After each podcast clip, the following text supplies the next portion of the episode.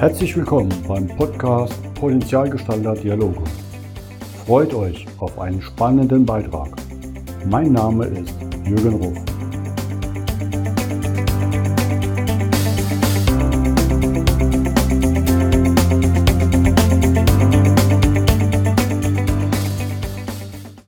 Willkommen zum heutigen Podcast. Heute gehen wir mehr in den Norden, von der Schweiz zurück nach Deutschland, eigentlich nach Hamburg, aber in Real glaube ich nach Köln. Wobei ich mir nicht ganz sicher bin, Simon, wo du heute sitzt. Aber erstmal herzlich willkommen, Simon Pappendorf. Danke, Jürgen. Danke, dass ich da sein darf. Jetzt verrat uns doch gleich mal, wo bist du denn heute? Also das ist hier mein Hamburger Büro. Ich sitze in der Tat in der Geschäftsstelle des DTB beim Club an der Alster, direkt am Roten Baum, unser Headquarters des DTB. Für alle, die nichts mit DTB anzufangen können, ähm, das ist der Deutsche Tennisbund. Und ich finde das eine absolut spannende Geschichte, weil wir kennen uns oder haben uns kennengelernt kennengelernt vor, das waren ungefähr zehn Jahre. Da warst du noch VP Sales für eine Firma mit Sportmarketing. Ich habe den Namen davon nennen, Rebocom. Und da durfte ich euch unterstützen im Thema Lean Management, Prozessoptimierung. Immer wieder dann auf LinkedIn abends immer deinen Werdegang gesehen, deine Wechsel. Sehr spannend. Und auf einmal kam Hamburger Roten Baumturnier und Simon als Geschäftsführer beim Deutschen Tennisbund. Da habe ich gesagt, Mensch, wie ist das passiert? War das so dein Weg, den du angestrebt hast? Oder meine, mit Sport und Marketing hast du ja was zu tun. Aber wie, wie, wie kam das? Also es war nicht geplant. Es, wie es dann manchmal im Leben so ist, ich habe ja nach zwölf Jahren bei Repucom beziehungsweise vorher ähm, Sport und Markt und dann nachher Nielsen Sports, habe ich einen kurzen Abstecher zum TÜV Rheinland gemacht, ähm, auch im Sportkontext, äh, über einen Headhunter angesprochen worden und eigentlich originär mal mit einem ganz anderen Hintergrund äh, in Richtung der Vertriebsleitung beim TÜV Rheinland. Also mal so ein richtiger Quereinstieg raus aus der Branche. Am Ende bin ich dann auch beim TÜV Rheinland für Sport sozusagen verantwortlich gewesen in der Geschäftsfeldentwicklung von Sport und Entertainment. Und wie es dann der Zufall so will, ähm, hat der Deutsche Tennisbund sich Gedanken darüber gemacht, ein, eigentlich mal ursprünglich einen neuen oder einen Geschäftsführer oder eine Geschäftsführerin zu suchen. Und da habe ich meinen Hut in den Ring geworfen. Und ähm, es gab so eine Art internes Assessment Center. Und dann hat der DTB festgestellt, dass eigentlich einer alleine gar nicht in der Lage ist, den Job zu bewerkstelligen oder zu bewältigen. Und äh, am Ende sind es erst zwei und dann jetzt drei geworden und so bin ich per Zufall letztendlich zum DTB gekommen. Und man muss vielleicht auch dazu sagen, dass wenn man erstmal so ein Außenstehender ist und in meiner Sportmarketingzeit habe ich natürlich, oder nicht natürlich, aber ich habe das Glück gehabt, Tennis aus vielen verschiedenen Perspektiven erleben zu dürfen. Selber, weil ich spiele, weil ich Trainer war, weil ich mal in einem kleinen Berliner Verein gearbeitet habe und dann aber auch aus der beratenden Perspektive viel mit ähm, Verbänden zu tun gehabt habe und genauso auch mit ähm, Tennisturnieren. Da hat man immer erstmal eine etwas zurückhaltende zurückhaltendere Meinung zu einem großen Sportverband, weil die Wege einfach andere sind, die Entscheidungen andere sind. Und da zögert man durchaus erstmal, ob man so aus dem Agenturgeschäft heraus äh, sich vorstellen kann, Verbandsarbeit zu machen. Und äh, jetzt, wo ich dann da bin, ist es für mich der absolute Jackpot. Und es ist für mich der Traumjob, den ich haben kann, meinen eigenen Sport mit meinem Beruf verbinden zu können. Und insofern, somit ist es Zufall, Glück.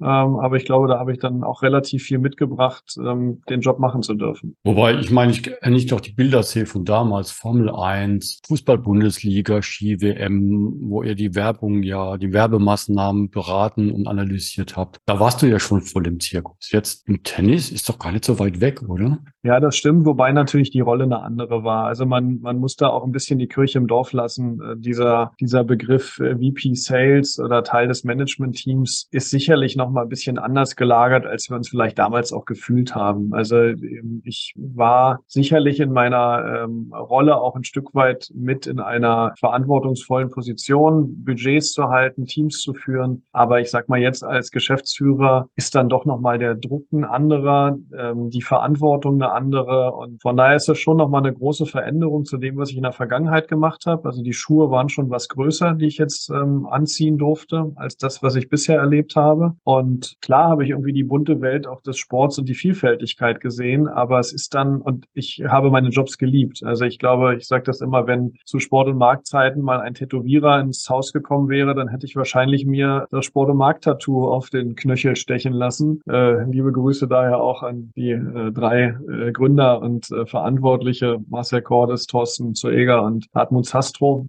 Glaube, die wissen das ganz gut. Ja, aber jetzt ist es eben mit der eigenen Sportart nochmal noch mal eine andere Emotionalität. Und wenn du dann auch noch siehst, dass dein Sohnemann Tennis spielt und, äh, und aktiv wird in der Sportart, weil er merkt, dass Papa Spaß daran hat, dann geht natürlich da schon sehr das Herz auf. Und somit ähm, hat es nochmal eine andere Relevanz, als wenn ich jetzt, wobei man ja nie sagen darf, oder nie, nie sagen darf, aber wenn ich ihm jetzt in einer anderen Sportart tätig wäre. Das finde ich, das ist schon nochmal ein Unterschied. Was macht denn jetzt die Vielzahl aus? Weil ich meine, ich habe ja früher auch mal Mannschaft gespielt, Tennis. Da hat man dann immer mit den Vorgaben der Ranglistenpunkte gekämpft oder der Ansetzung, wie Turniere gestaffelt sind. Wer darf gegen wen spielen und wie viele Punkte gibt es? Das waren ja so die Freizeitsportler-Gedanken. Dann gibt es natürlich die Tennisprofis. Wir sehen ja gerade schöne Bilder von dir hinten von der deutschen Mannschaft in der Umkleide. Und die wichtigen Männer außenrum. Ne? Du hast mir das vorhin erzählt, ganz links außen, derjenige, der auch dafür sorgt, dass die Schläger gut bespannt sind. Ja. das ist ja nicht zu unterschätzen. Und da geht ja einiges durch bei Spielern pro, pro so einem Turnier. Ihr macht ja aber noch viel mehr. Was ist denn so alles die Range von so einem Sport ja. Tennisbund? Also man bekommt ja selber so als Tennisspieler in einem Landesverband, jetzt ähm, lebe ich äh, in Köln und pendel nach Hamburg. Das heißt, mein Tennislandesverband ist der Tennisverband Mittelrhein. Da erlebt man gar nicht so viel vom DTB. Man sieht natürlich, dass wir zwei Nationalmannschaften haben mit den Damen und den Herren und dass es irgendwie deutsche Meisterschaften gibt und hat aber gar nicht so ein richtiges das Bewusstsein dafür, was der DTB alles macht. Und ähm, am Ende ist es so, dass wir mit knapp ja, 40 bis 50 Mitarbeitern hier in Hamburg sitzen, in sechs Ressorts, in sechs verschiedenen Geschäftsbereichen, wo wir natürlich die gesamte Klaviatur bedienen. Auf der einen Seite Organisation und Finanzen ähm, bis hin zum Spielbetrieb, äh, all die Regularien, die Satzungen und Ordnungen, die wir natürlich auch immer versuchen, zentral mit gewissen Leitplanken zu versehen. Dann über meinen Geschäftsbereich, für den ich tatsächlich verantwortlich verantwortlich bin, Sales, Marketing, Kommunikation oder PR und Digitalisierung. Letztendlich sind es drei Geschäftsbereiche in einem Ressort. Dann gefolgt natürlich auch von dem ganzen Thema Ausbildung und Training, Jugend äh, und Spitzensport äh, bis hin zur Sportentwicklung. Das heißt, die Breite, also all das, was auch Vereinsentwicklung äh, zu bedeuten hat. Und diese Breite sorgt eben einfach auch dafür, dass man das alleine gar nicht stemmen könnte. Und ähm, ich in meiner Rolle oder mein Team, wir eben eine sehr hohe Querschnittsfunktion Organisation haben, eben alle dabei zu unterstützen, ihre Ziele zu erreichen. Das heißt, ähm, wir versuchen aus Marketing-Sicht eine nationale Kampagne äh, zu entwickeln, die aus der Sportentwicklung kommt. Ähm, wir versuchen aus der Kommunikation heraus unsere äh, Spitzensportler in den sozialen Medien besser zu positionieren und so weiter und so fort. Und damit ist sozusagen die Bandbreite an Themen, die wir bedienen müssen, ist eben sehr, sehr groß. Und uns ist eben auch wichtig, dass wir als DTB stärker mit der eigenen Marke wahrgenommen werden. Also zumindest, dass es, dass man das Gefühl bekommt, dass der Tennissport sich modernisiert, dass die Struktur eine andere wird, dass es neue Angebote gibt, dass es einen leichteren Einstieg gibt, Tennis spielen zu können. Auch wenn wir natürlich immer nur so der, ja, derjenige sein können, der gewisse Leitplanken erzeugt, weil es am Ende natürlich immer noch einen Landesverband gibt ähm, und damit auch einen jeweiligen Tennisverein. Und wir jetzt als DTB nicht den direkten Durchgriff haben, um zu bestimmen, was ein Tennisverein zu machen hat. Das heißt, wir sind schon, für mich ist immer so dieser Begriff Stakeholder Management schon durchaus relevant, weil wir an vielen Stellen versuchen müssen, ähm, Tennis Deutschland weiterzuentwickeln. Und das, glaube ich, ist so die, die Herausforderung, auch im Kontext natürlich aus Haupt- und Ehrenamt in der Führung dessen, wie die Organisationen eben ähm, ja, zustande gekommen sind. Dann habt ihr ja noch oben drüber den Weltverband. Da dürft ihr euch ja auch noch mit rumärgern. ja, wobei das für uns gar nicht mal, also jetzt sind ja auch gerade die Wahlen ähm, zum äh, ITF-Präsidenten gewesen, wo ja auch unser äh, deutscher DTB-Präsident Dietler von Arnim sich auch mit zur Wahl gestellt hat als Herausforderer. Allerdings der, der bisherige Präsident auch für die nächsten vier Jahre wiedergewählt wurde und Dietler von Arnim jetzt im Board der ITF ist. Da haben wir im Grunde über also wenig sozusagen Herausforderungen mit. Äh, natürlich äh, würden wir uns wünschen, dass Davis Cup und Billie Jean King Cup wieder mal eine andere Rolle bekommt. Das ist sicherlich das, womit wir uns in Anführungsstrichen rumschlagen, äh, weil die, der Turniermodus, der ähm, umgesetzt wurde, auch durch diese, dieses Vermarktungsmandat der ähm, spanischen Firma Cosmos, ähm, hat eben nicht da unbedingt dafür gesorgt, dass jetzt die Attraktivität dieser, dieses Events nichts nach oben gesetzt wurde. Und das ist sicherlich so der Schmerz, den wir an dieser Stelle aushalten müssen. Aber ansonsten sind wir in unserem Handeln äh, sehr autark. Ich persönlich habe zum Beispiel im Grunde keine Berührungspunkte mit der ITF, es sei denn, ähm, ich spreche ihm dann über das Thema Vermarktung des Davis Cups und äh, stehe im Austausch mit den relevanten Kollegen, um Zahlen, Daten, Fakten ähm, zu erhalten. Aber ansonsten ist das für uns jetzt nicht so relevant. Jetzt machen wir mal die Brücke. Du hast ja in Karlsruhe angefangen. Dein Zentrum, wie wir so erleben, ist irgendwie immer Köln. Mhm. Weil deine Tätigkeiten waren dann ja auch mal in München, jetzt in Hamburg und natürlich noch die Welt sozusagen. Wie ist das für dich? Du hast jetzt ja dann, kann man sagen, ganz Deutschland bereist und gesehen und erlebt. Hast du immer, bist du immer in Köln geblieben im Lebensstandort oder bist du wirklich umgezogen mit Familie, Sack und Pack und jeder durfte sich freuen, wie es ja bei vielen Einzelrollen ist, dass sie dann, ich denke nur an die Fußball-Bundesliga-Trainer, die da laufend umziehen ähm, oder Spieler mit Familie ist ja auch immer immens. Ja, nee, also äh, ich, ich bin gebürtiger Berliner. Ähm, ich habe also mein, mein Abi und mein Grundstudium noch in Berlin gemacht, beziehungsweise in Brandenburg, aber in Berlin gelebt und ähm, bin dann zum Hauptstudium nach Künzelsau, also in die Richtung von Heilbronn, Schwäbisch Hall die Ecke gegangen. Ähm, da war ich dann noch äh, zu jung und hatte noch keine Familie. Der erste Job war in der Tat in Köln bei Sport und Markt und äh, die haben mich dann irgendwann mal als diese Combo Sport und Markt, ähm, Repucom und IFM kam, haben mich dann ähm, als ja wirkliches Management-Team Teil der echten Geschäftsführung nach Karlsruhe geschickt zu IFM, um so ein bisschen diese, sag mal, Sport und Markt DNA nach Karlsruhe zu bringen, zu IFM zu bringen, denen es damals auch finanziell nicht so sonderlich gut ging, weshalb auch Repucom die Chance gehabt hat, so glaube ich, dann den, den Laden zu kaufen. Und äh, da bin ich dann auch immer gependelt. Das war dann für mich so eine Drei-Tage-Woche, wobei ich da auch noch relativ jung war. Da macht man sich noch nicht so viele Gedanken, wie eigentlich so der familiäre Status ist. Ich war zwar auch in Beziehung, ich war Patchwork-Vater, äh, hatte da eine sehr schöne Zeit, aber da war es eben klar, dass das irgendwie, das gependelt wird. Ne? Zwischen Köln und Karlsruhe war das dann auch vollkommen in Ordnung. Es war ihm auch klar, dass das irgendwie eine vorübergehende Zeit ist und dass ich eben diese Doppelrolle habe und ähm, von daher kannte ich das. Ich meine, vorher durch die vielen Jahre im Vertrieb, ich habe, ich glaube, fast fünf Jahre Kaltakquise bei Sport und Markt gemacht, um dann von der Kaltakquise ins Account Management, ins Key Account Management zu kommen. Ähm, damals war die Struktur noch ein bisschen eine andere. Man ist sozusagen mit dem Kunden groß geworden und dann je länger man seine Kunden gehalten hat, desto weniger Neukundengeschäft hat man gemacht. Man hat sich immer noch so, ein, so einen kleinen Pool gehalten, dass wenn es irgendwo mal nicht läuft, dann muss man eben mal wieder ein bisschen mehr Akquise machen. Ähm, aber an sich sind wir sozusagen darüber gewachsen. Und in der Zeit, äh, ich habe es damals immer Heimschläfer genannt, äh, hatte ich natürlich viele berufliche Termine. Äh, New Way of Work gab es noch nicht. Da war ich morgens in den Fliegereien und abends wieder nach Hause. Aber da war in der Tat Köln immer mein, mein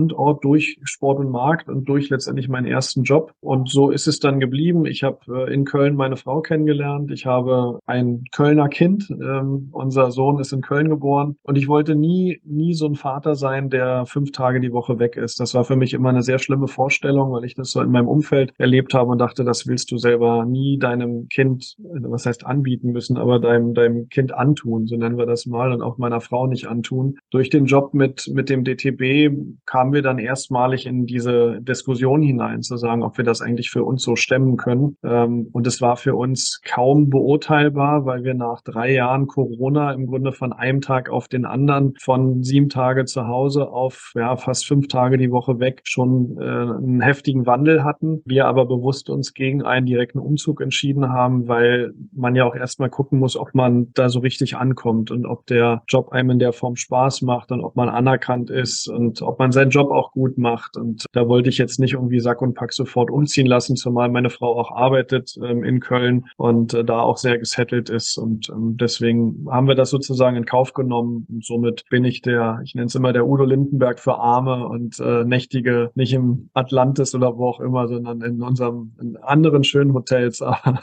aber ein bisschen in einer anderen Dimension. Ich wollte gerade sagen, wenn du oft genug da bist, wanderst du vielleicht im Status nach oben auf die Etage zum Udo. Ja, so ist das.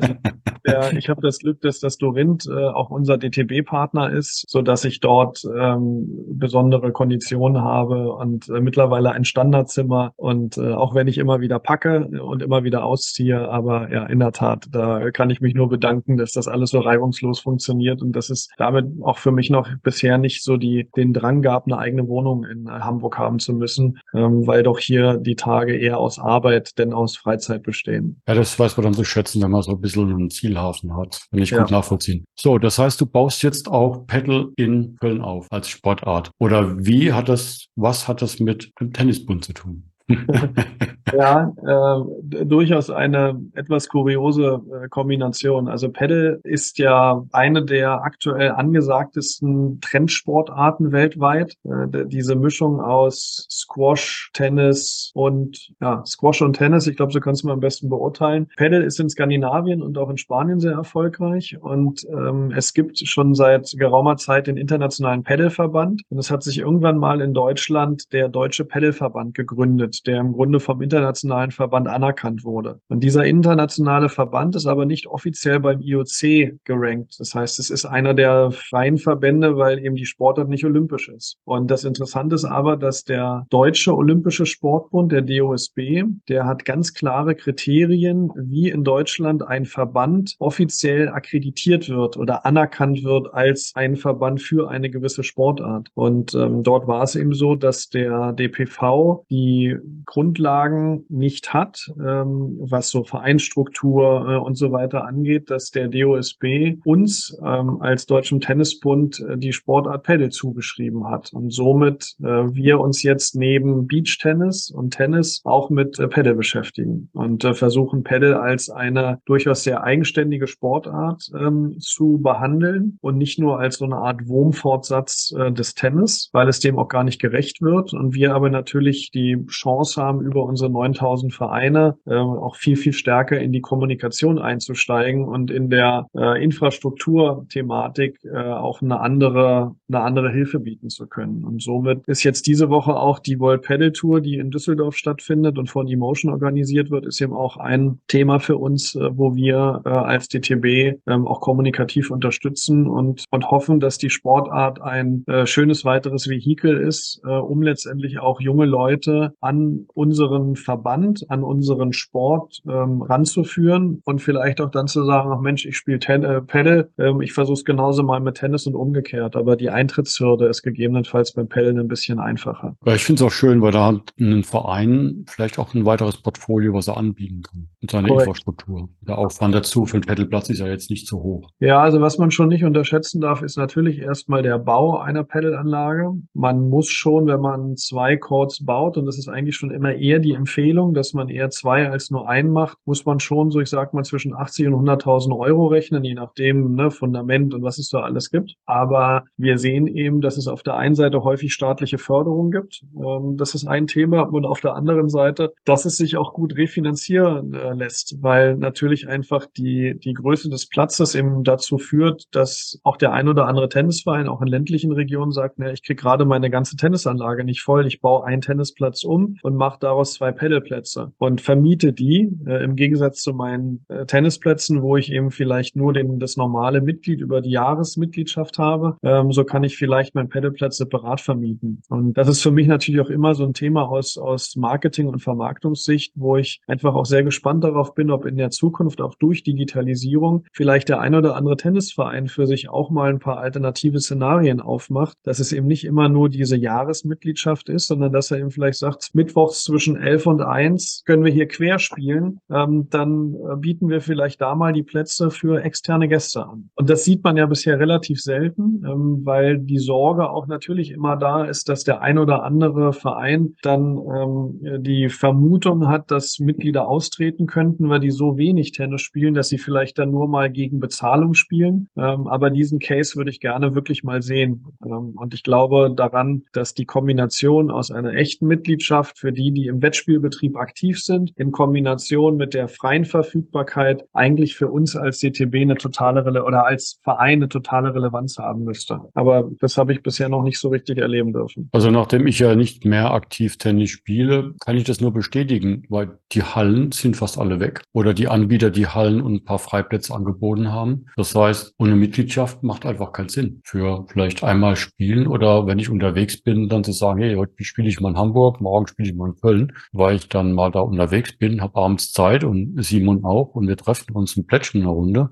Das geht momentan nicht, weil dann musst du als Gastspieler schon wieder jemand aus dem Verein kennen und dann ist die Hürde zu hoch. Dann machst du es nicht. Dann verlieren vielleicht die Leute die Lust und gehen in andere Sportarten. Das wäre ja schade. Genau, das, das ist eben so eine, eine Thematik, die wir immer wieder diskutieren. Wir wissen ja, dass wir, also wir haben knapp anderthalb Millionen Mitglieder, die Tennis spielen in Deutschland, sind damit ja einer der, der mitgliederstärksten Verbände, haben 45.000 Außenplätze und einen Bruchteil ähm, Indoor-Hallenplätze, sodass es also auch im Winter immer die große Herausforderung gibt, dass es einfach viele Menschen gibt, die Tennis spielen im Sommer, aber im Winter gar keine Chance haben zu spielen, weil in ihrem Umfeld keine Plätze sind, sodass das für mich sicherlich ein Thema in der Zukunft ist, zu sagen, auch wie können wir Allwetterplätze stärker promoten, also infrastrukturseitig. Wenn man jetzt hier in Hamburg rausguckt, hier wird im Winter mit Weste und Mütze und Handschuhen wird Tennis gespielt, wenn die Plätze es hergeben und genauso auch Paddle gespielt, weil der Hamburger an sich mit Regen und Wind kein Problem hat und Schnee eigentlich auch nicht. Wenn wir andere Bedingungen schaffen, dann könnten wir, sagen wir, dieses, dieses Platzkapazitätsthema so ein bisschen in den Griff bekommen und äh, natürlich mit einer, mit einer neuen Denke vielleicht einfach auch mehr Menschen auf den Court, weil wir im Wissen, dass wir bei knapp sechseinhalb Millionen Menschen in Deutschland sind, die regelmäßig Tennis spielen. Mal im Urlaub, mal irgendwo in der kommerziellen Anlage, aber wir haben Potenzial und das Wachstum, was wir über die letzten drei Jahre erleben, so zwischen zwei und vier Prozent, ähm, zeigt dem einfach auch, dass unsere Sportart wieder Relevanz ähm, hat und dass wir in den Urban Cities, in den Großstädten schon so langsam an die Kapazitätsgrenzen kommen, weil da die Mitglieder pro Platz schon eine Größenordnung erreichen, dass da schon fast wieder ein Aufnahmestopp erzeugt wird. Und das ist natürlich ein schönes Signal für uns, aber auf der anderen Seite auch viel Arbeit in der Vereinsentwicklung. Aber schön zu hören, weil viele beklagen sich ja, dass es ausstirbt und keiner mehr reingeht in die Vereine. Das finde ich schön. Wenn du jetzt auf die nächste Zukunft schaust, was so vor dir liegt, auf was freust du dich? Vielleicht jetzt beruflich, aber auch privat. Also privat freue ich mich auf meinen Urlaub in zwei Wochen.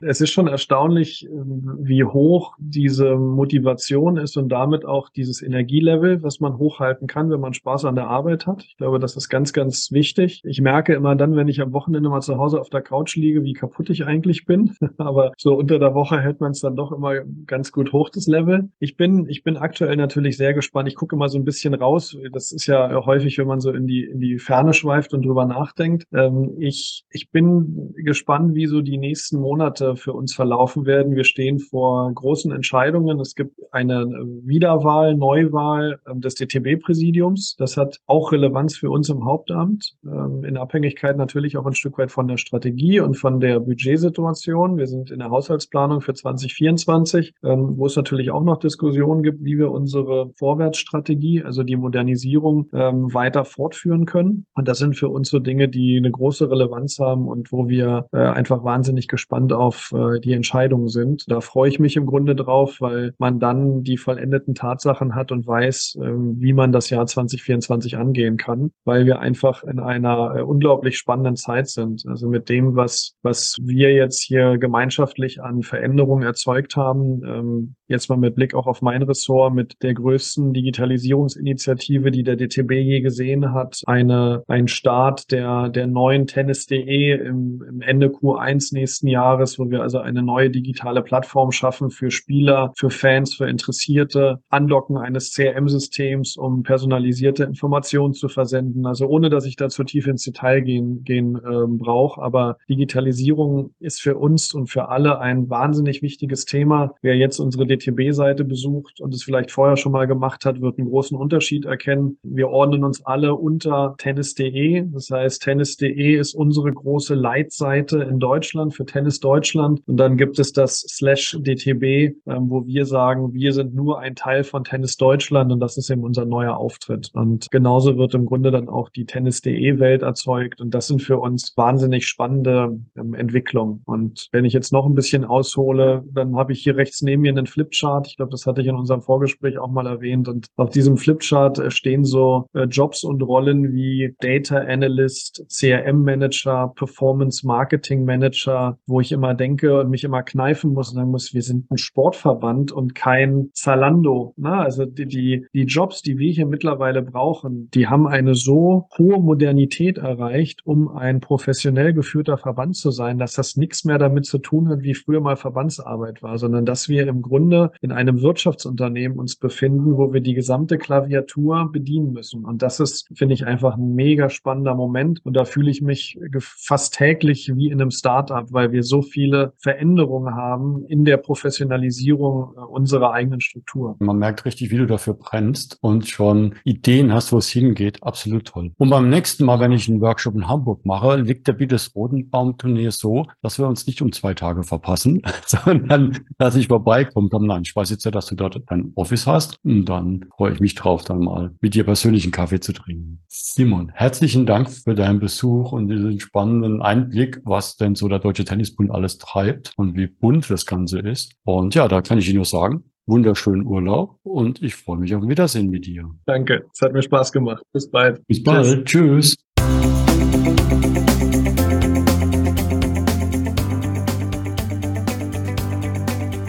Das war der Podcast Potenzialgestalter Dialoge von jürgen.ruf.consulting. Vielen Dank, dass du vorbeigeschaut hast. Mache dir einen wunderschönen Tag.